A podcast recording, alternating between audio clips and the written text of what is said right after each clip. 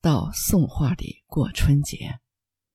作者李东军，文章发表在二零二三年一月二十一日，微信公众号“新少数派”。播讲如梦二零一七。过节就是一个蹭热度的日子，过春节热度无以复加。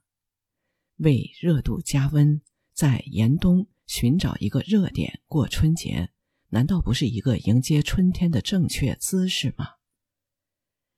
从民国热到宋朝热，表明一个懂得审美又会创造美的时代，才是最具影响力的时代，也才会始终受到热捧吧。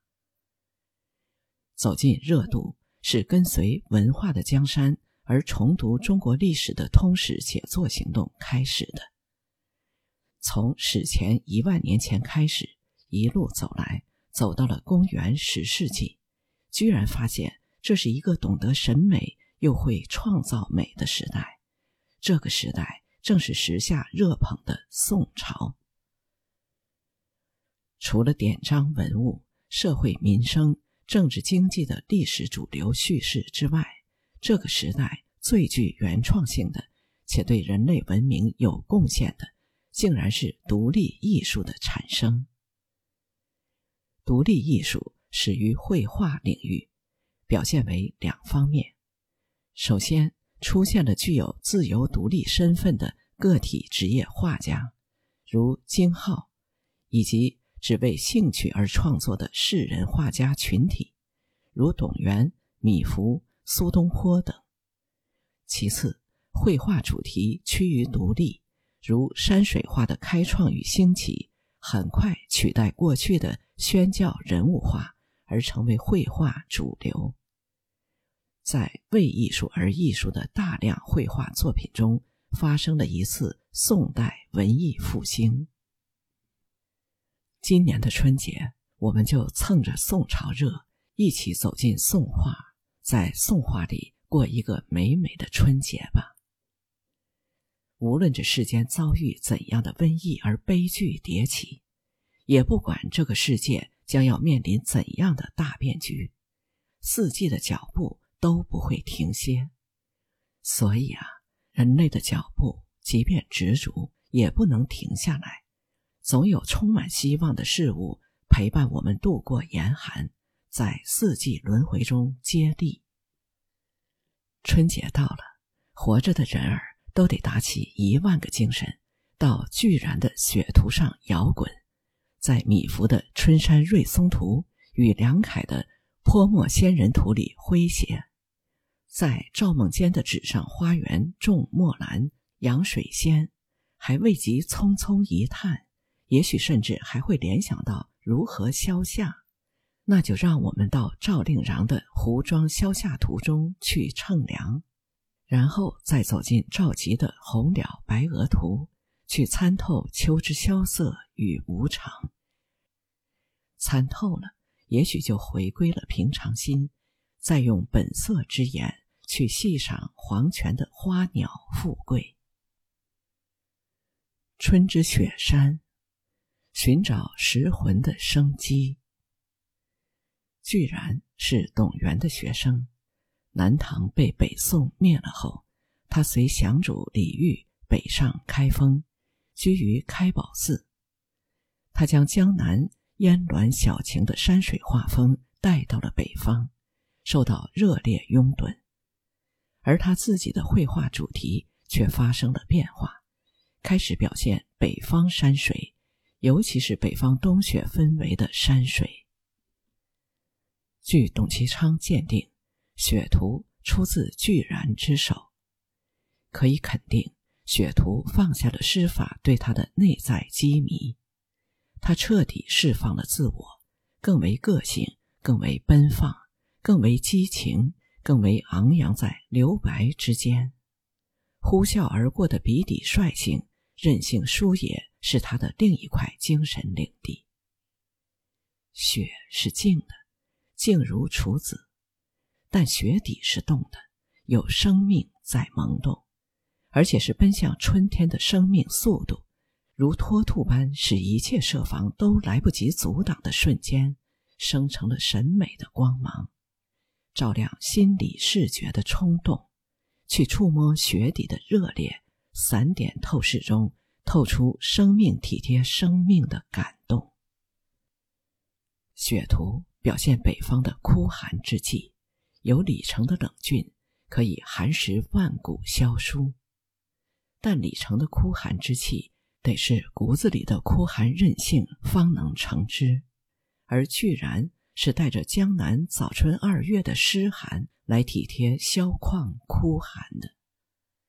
因此，他的萧寒不见一丝残酷，纯净唯美，茫茫雪原。起伏险峻中，满是生机。不是天地之大得曰生吗？他却不着眼于春天之生，而是沉迷在主杀的冬季，去寻找食魂的生机。只要有雪，就有瑞雪覆盖的生机。以他灼灼可见的热肠，去描绘内心对生的期待，向世人宣谕。枯寒消杀的背后，必是生机一片。雪底早已生成春有百花，秋有月，夏有凉风，冬有雪的意象。画面的最高峰，也许出自画家情绪最饱满之际，满眼山脉若龙，顺着山脊望去，白雪覆压的主峰，像老子挤着万古的眉眼。堆出千年的慈笑，复风则像久别重逢的故友，酒酣耳热之际，隔一线飞流，身旁脚下的一干山友便陆续曲水流觞，都有自己的文心，好似龙脉可雕。他似乎抓住了雪山的旋律，听到了藏于雪底的生命欢乐，在波澜起伏的大地上。寻找内心的节奏，以艺术家的细腻倾听寒冬里的无中生有，再以先知的敏感宣谕生命已然萌动，流水悄然出融的消息，如音乐之声直唱到雪花融化成春天。最令人精神晕眩的是匍匐于两峰脚下。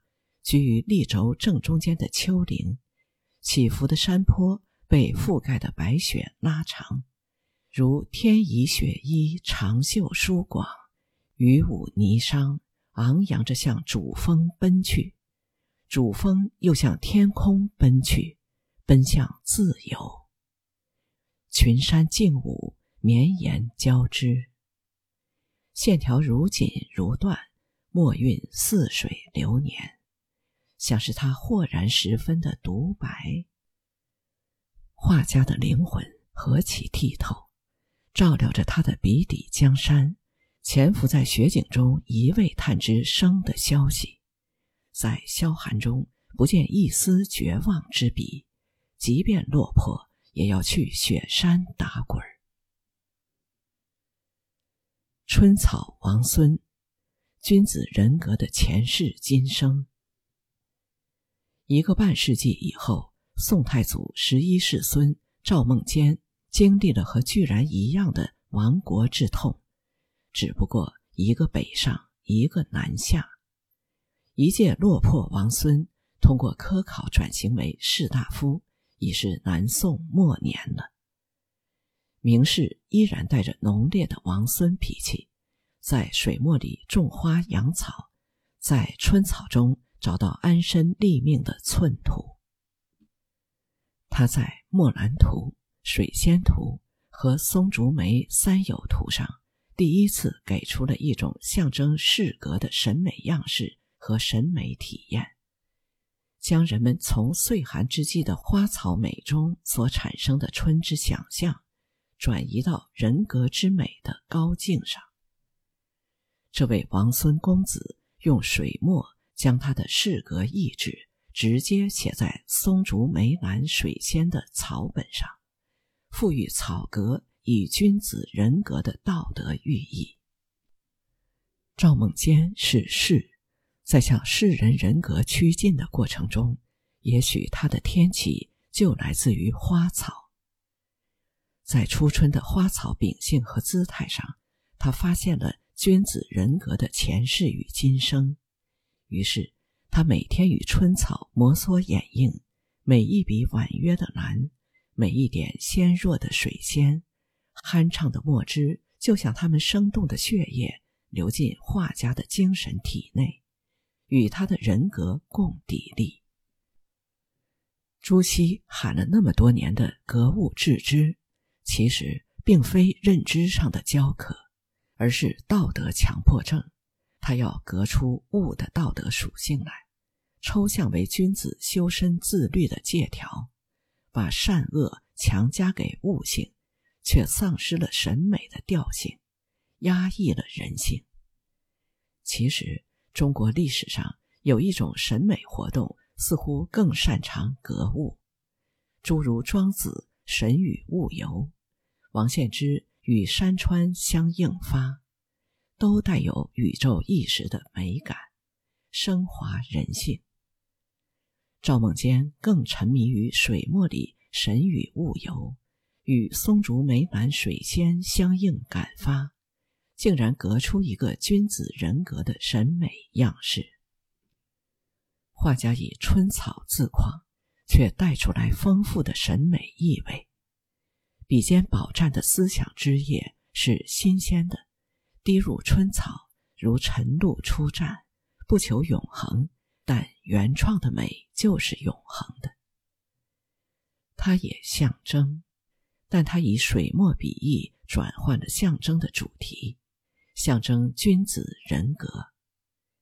借咏物以自况，因写意以抒怀，自我砥砺，关注自我人格的成长和审美的格调。花草在画家笔下成全了以文学趣味烘托君子人格的审美氛围。至此，梅兰竹松以及水仙被赋予了文人的美学想象。水墨的美是难以定格的无常美，它也无法引导我们去认知，它的智慧是诱惑我们去审美。一个落魄王孙对这种无常格外惺惺相惜，而春草的无常之最，人的无常之悲，一切的无常都令他倾心沉醉。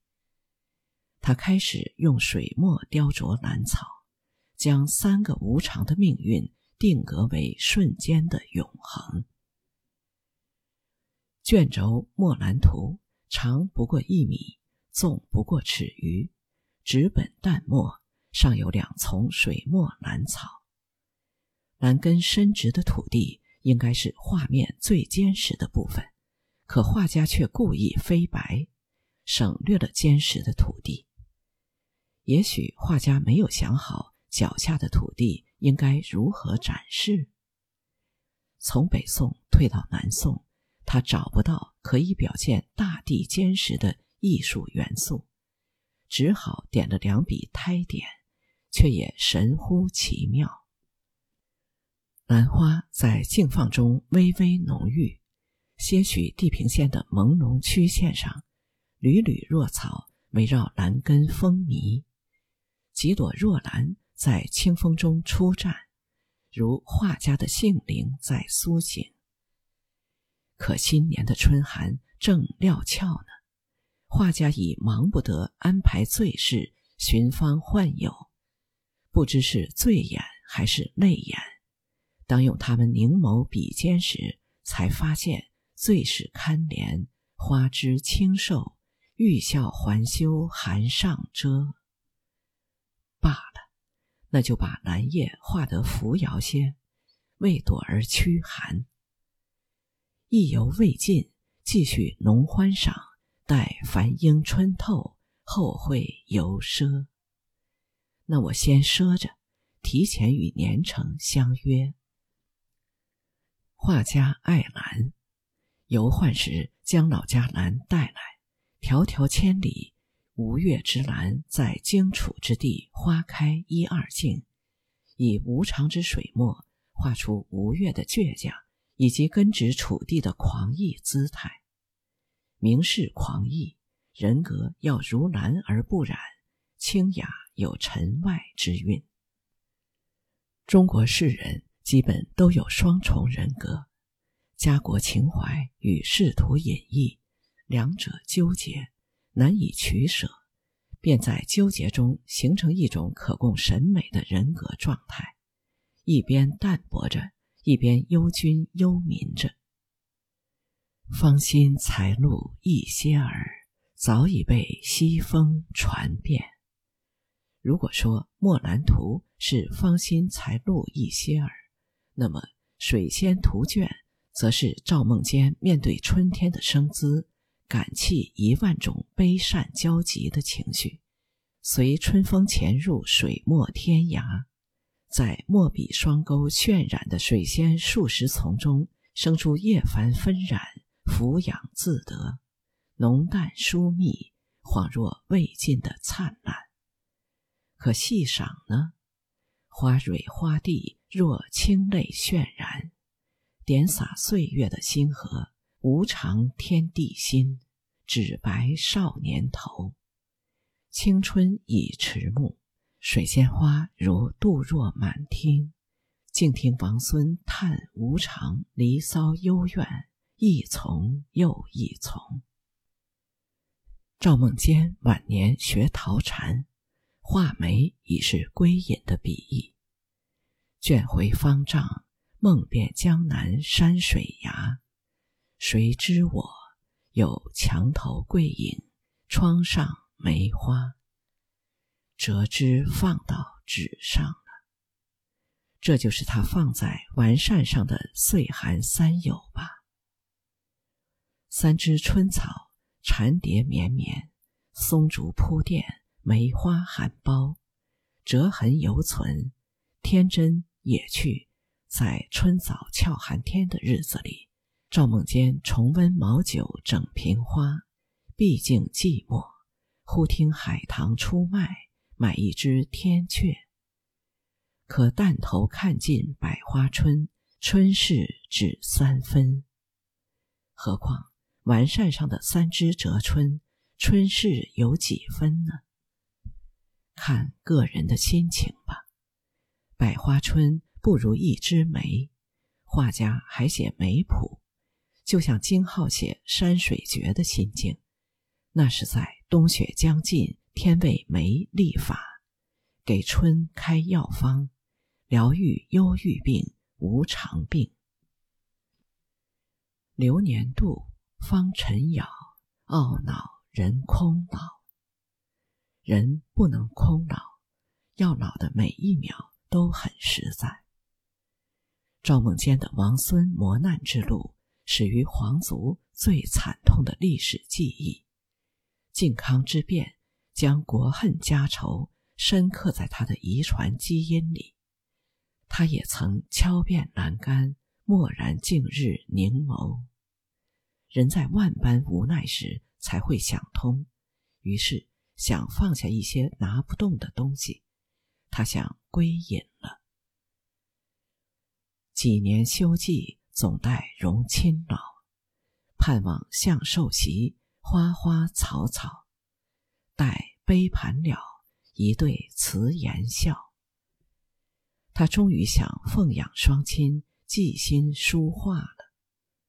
他的确淡定，没有因为救亡图存。而弃艺术于不顾，赵孟頫比他更淡定，直接出世革他赵家命的大元。他们可以放弃赵家王朝，但不能放弃他的文化和艺术。赵孟坚是被罢归隐，艺术家的敏感被时代所伤，那就在春节时分画春草，自我疗愈吧。春草忆王孙，相看两别离。在南宋画坛，可爱者除了梁楷、米芾，就是这位王孙赵孟坚了。他们身上都有着共同的纯粹的艺术精灵，始终生动着。春山开怀，以仙人的姿态过节。米芾的山水画会笑，北宋人送他一个雅号，叫米颠。说米芾颠于韩墨，尤其颠于中国山水，是不会错的。他颠覆了中国传统绘画中忧患线条、抖着细的机灵，走进水墨山水的创作，因渲染而产生了奇妙的喜剧效果，形成山水画特立独行的颠格。米芾任性，用常理看还有点不靠谱。当他一现身春山云端，北宋的山水便意味深长地摇晃起来。春山瑞松图尺幅不大，藏于台北故宫博物院。左下角有“米芾”二字款，据说为后人所加。上师堂有赵构题诗：“天君瑞目以慰我心。”但画作主题不是山峰林木，而是云峰迎幕，漫姿春山。画上满满的幽默。带着喜感，他把山头伸进云里，再让我们的腿脚立定在世间原地，拔高我们脖颈以上的视线，让我们不见山腰、山腿和山脚，亦不见人，但见云雾蒸腾中的小山头、小山包，用横点重墨反复皴擦，突出阴影，看起来不够端庄肃穆。有些散漫慵懒，却一派稚拙天真、圆融渺小，像王羲之的笨鹅，又像跃出水面的肥鱼，是画家的思绪在跳跃，与山头并肩，就是为迎接云光来临。与以往山水主角一时相反，山水画的主角变了。米芾笔下，云第一，山第二。云自由了，山才舒适。云跟他一样，也在天上漫世，忽而高枕山头，忽而盘踞山腰，将纯粹与吵杂隔离，以烟云分隔空间，尽情渲染虚实晦暗。西桥闲眺图有两座山峰，峰顶草木稀疏。被风剪裁的一边倒，迎面云光迷离，如庄子七窍未开的混沌人，又像不合时宜的画家本尊，一头栽进经官礼范的大山里，与他们的比例嘿哈较劲，打散他们的端拱威严。当画家从云端再出来时，全无分别，圆融淡然。浑然一独自欢喜的一世老翁，目送清风斜光夹云，掠过山头，惊愕之后，处处颠去。他向跟云走，并非壮志凌云，也不要青云直上，而是跟着云的自由态，找到一条宁做我的路。他倒是不管路在山上还是在天上，总之。好玩就是天堂。就这样，他在水墨里自顾自默戏了三年多。在我的艺术里，他彻底回避了前设性的世人政治道德姿态。他喜欢文艺的归文艺，为政的归为政。他也为政，尽管他为政很基层，但他很认真。他以审美重启自我。实现自我的道德律，他以审美拯救自我，实现自我的自由属性。米芾就是一个活在宋代的魏晋人，他像魏晋人那样宁做我，不光是一个原则，还是一种活法。米芾去世一百年以后，梁楷在人物画上继续米芾一笔草草的写意精神。完成了难度最大的人物画水墨造像。关于人的个性化的内在表现，看梁楷写意、留白、狂禅人物画的造像样式，的确给人物画带来一次伟大的艺术转折。泼墨仙人是梁楷写意人物的代表作品，他为我们欣赏南宋人物画提供了一个闪亮的线索。从泼墨仙人的狂禅气质中，我们已然看到他诸多艺术行为的动力。与李白的行为艺术出处相同，那就是他们内心的冲突。艺术在他们的内心萌芽出了自我意识的苗头，而艺术家一旦被自我意识激荡，就会像被囚笼的鸟儿或狮子，在浮世的牢笼里东撞西碰，将痛苦挥霍一空后，幸运的话，内心的酒神若还在。便会进入唯我独尊的狂禅境界。他们最大的优点就在于他不懂面对王权的收敛，任凭自我意识的野蛮生长，直到胀破宫墙。一朝辞别我本楚狂人，凤歌笑孔丘的本性，便开始在过新年、做新人的自由中狂奔。他们就像那只飞梧桐不息的凤，迎着晨曦朝露鸣唱，傲睨那些一旦没能进入体制便惶惶如丧家之犬的儒者。他们与那些腐儒简直霄壤分明。狂禅在人群中是一种稀有的品格，它成长于以精神自我设定的人格底线上，正如李白和梁凯。精神自我一旦受到外在的压迫，他们的人格底线便无法苟且，立马反弹。于是引发了李白出宫的长安事件，梁凯挂金带的临安事件。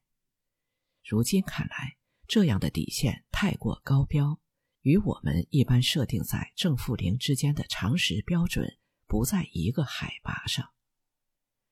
因此。狂禅做不了他人的榜样，也不具有普适性，他只能疯狂地表达自我。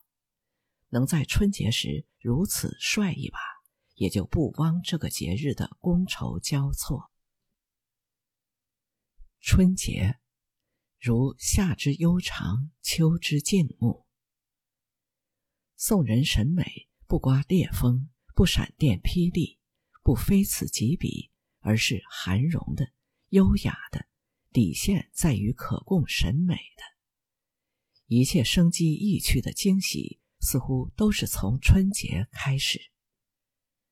从春到夏，日子是悠长的，所以过日子要像夏天一样缓缓的过，要将备受煎熬的性灵放在树荫下、水岸旁，吹吹凉风。在绿意浓郁中，就会萌生一种对斑斓秋意的期待，然后再轮回。赵令禳的青绿哲学就充满了这样的惊喜轮回。他惊喜于找到了表现自由的出口，这些品格都在《胡庄萧夏图》中呈现出来。这样的青绿岁月的确无比静好。一池萧下小景，锁定青山，不改着色，乘兴起意，淡染青绿。于是，《桃花源》在一幅小景中生成了：烟云歌暑，风过荷塘，草色掩映。自从陶渊明被老师苏东坡发掘出来以后，赵令禳便将《桃花源》在他的青绿意境中兑现了。不仅打动了老师苏东坡、同学黄庭坚、师友米芾，还打动了后来者董其昌。董其昌说他自带士气，超迭绝尘。据说台北故宫博物院还藏有一幅赵令禳的陶潜赏菊图，有南宋人题诗，很接地气，也应景。所谓“三株五株依岸柳”。一只两只钓鱼船，水天悲鸦斜飞去，细草平沙性渺然。据说《红了白鹅图》是宋徽宗的作品，绢本设色，近一米半高的立轴，无名款，有宣和殿宝、乾隆鉴藏等十余方印，现藏台湾故宫博物院。是否召集的真迹，历来颇有争议。认同真迹的，大概出于对作品风格的认同；至于题款，或被南宋绍兴表给裁掉了，因为南宋人一贯以为北宋亡在宋徽宗痴迷于绘画艺术上，所以在绍兴年间将凡有与宋徽宗相关的一切题款一并裁撤，重新裱装。谓之绍兴表，而作品本身那一份对秋之静穆的理解，会悄然启动人的自我关照。画面上仅一根红蓼，一只白鹅，还有半露半隐的老树琼根，是自我意识的表白。轩玉在斑斓喧嚷的秋色中，为静默的孤独具有自我意识。白鹅安卧，曲颈侧首，姿态娴雅，赤若鱼鳞白云，纤细但绝不屈服于任何视觉的挑剔。它不像晋人之鹅惯于天放，也不像唐人之鹅动辄曲颈向天歌。他目光淡然，或若端拱，有一种确认自我的精神姿态。一棵红蓼，草本纤弱。却穷曲着挺立其孤傲。画家喜欢红蓼的独立，不抱团迎风，独自摇曳，那是内心的宇宙场。在自然面前，人是卑微的、渺小的，但人却从中获得了一个命定的孤独的启示。红蓼花垂坠，暗示着命运的庇护。三五朵红蓼花。便以稳定画面空间的意志力，顾盼着依偎他们的白鹅。每一片红蓼叶都带着不安分的自由期许，白鹅的安静则肯定了自由并非随风摇曳，而在于固执内心。白鹅娴雅高贵，红鸟独立寒秋。秋天就要被冬天终结了，一个洁白的生命。就应该在这样的时刻等待命运的到来。它能在新年带来祥瑞吗？花鸟画似乎最能反映天命的光芒，因为万物之中没有何物比花朵更能借太阳的光，比花期更能展现诗意的无常。花鸟是天气、天时、天命的代表。以一个自然的审美意象作为祥瑞的象征，这是艺术之福。春节，用花鸟求富贵的节日。为宋代花鸟画确定范式和风格的是后蜀皇家画院宫廷画师黄权父子。写生真禽图是黄权留下的唯一画作。据说此图是黄权为儿子做绘画练习用的，竟然是一件写生练习本。仅一幅做教材用的鸟虫画谱，就足以奠定他在中国花鸟画史上的宗师地位。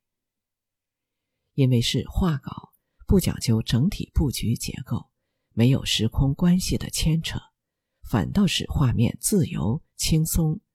每一个生命体都在画面上得到了理想状态的呈现。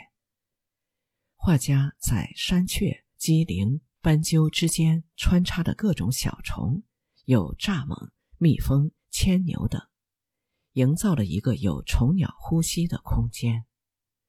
鸟以静立，赢得了空间的华贵姿态；虫以行吟，透析出时间里应有的闲适。尤其是右下角的老乌龟，后面跟着一只小乌龟，欣赏的角度非常舒服。从俯视大约四十五度斜角看，老乌龟的透视关系给出了视觉的准确。两只乌龟一大一小，前后随行，话语憨质，正是作者才华宣泄的笔墨分寸。虽是样本，却不呆板枯燥。显示了画家非凡的形式能力。鸟、虫、乌龟毕竟是一堆素材，它们是否能通过作者的创作成为影响人的精神作品，包括作者自身精神的愉悦体验，最终取决于创作者的技艺和境界，两者缺一不可，而黄泉皆备。当他把素材搬到纸上时，他想把心法传给儿子的冲动，无不深藏于每一笔的勾勒和复彩之中。他以浓彩轻勾写实，富丽之色却达到了理想的极致。沈括在《梦溪笔谈》中说：“黄泉花鸟画可谓写生，写生就是把生命气息画出来，写出气韵生动来。”写出了生命的内在气质。黄泉写生写出了花鸟恬淡、自足、自然的富贵气象。北宋画评家郭若虚在《图画见闻志》第一次提出“皇家富贵”，从此皇家花园的花鸟画评价无论褒贬，都被定格为一种富贵格调。论富贵之于物，没有比金银更俗，没有比花鸟更雅的了。论富贵之于历代王朝，有哪一朝的富贵气象能胜过汉唐？论富贵之于传统文体，诗寿赋肥，有哪一种文体比赋更富贵？尤其汉赋，乃赋中之大赋，而花鸟画的发祥地。就在汉赋故里，黄泉设色花鸟的富贵气象，是从唐诗风花中回到了汉赋排比，可称之为花鸟里的大富，真乃皇家体制汉赋风。富贵就是从这传统中长出来的。后蜀被北宋所灭，留下来的除了花鸟画的皇家体制，还有一首述亡国诗。写这首诗的花蕊夫人，究竟是前蜀花蕊夫人徐妃，还是后蜀花蕊夫人费妃？虽颇有争议，但不管前蜀王还是后蜀灭，都呈现了蜀人奔放的美学气质。即使亡国，也要亡得如汉赋一样壮丽，悲怆犹如铺天盖地的排比，压迫到深宫里，花蕊夫人冲口而出。君王城上树降旗，妾在深宫哪得知？十四万人齐解甲，宁无一个是男儿。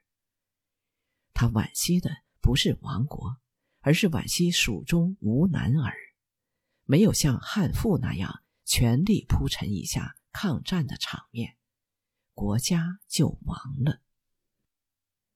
可人性的富贵追求却不能被灭亡，它就在每一年的春节里，在忙碌一年的人们口口声声的祈福中，成为一种天堂般的期待。祈福祥瑞观花鸟，春节就是这样一个求富贵的节日。